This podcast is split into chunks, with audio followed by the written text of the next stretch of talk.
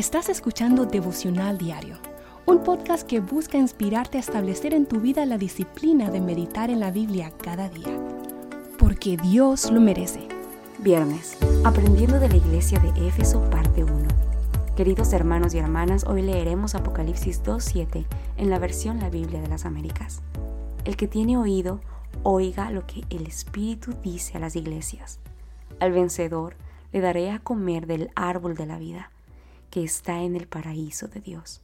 Queridos hermanos, el final que vemos en el versículo del día de hoy debe resonar en nuestras almas constantemente. El que tiene oídos, que oiga lo que el Espíritu dice a las iglesias. Sabemos a la luz de otros versículos que Jesucristo no solamente quiere que prestemos atención al mensaje, Él quiere que obedezcamos lo que Él nos enseña y nos llama a hacer en su palabra. Al vencedor, le daré a comer del árbol de la vida, que está en el paraíso de Dios.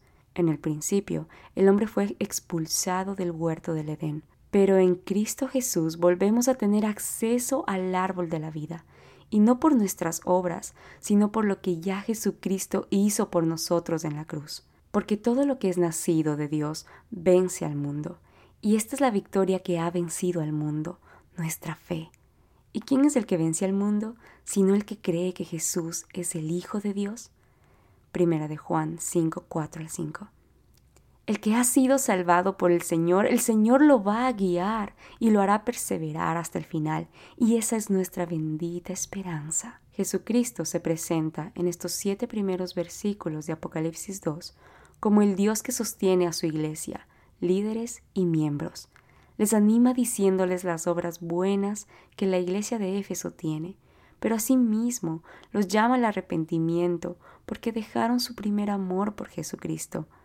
Les anima haciéndoles saber que ellos aborrecen las obras de los Nicolaitas, al igual que Jesucristo las aborrece. Y finalmente nos recuerda que a quien persevere hasta el final, con la fe puesta en Jesús, siguiéndole, estará en él para siempre y comerá del árbol de la vida.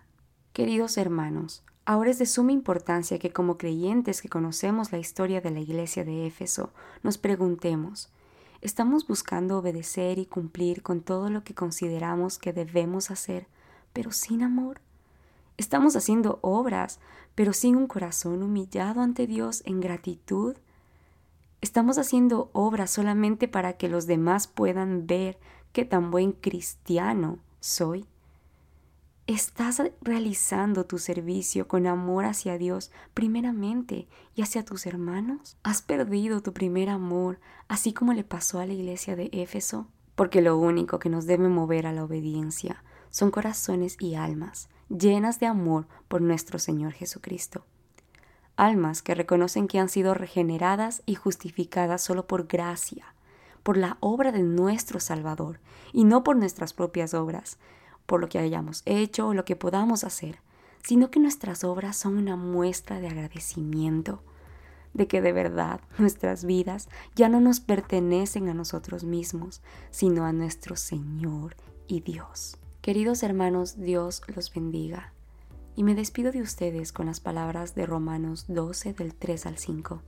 Digo pues, por la gracia que me es dada, a cada cual que está entre vosotros, que no tenga más alto concepto de sí que el que debe tener, sino que piense de sí con cordura, conforme a la medida de fe que Dios le partió a cada uno.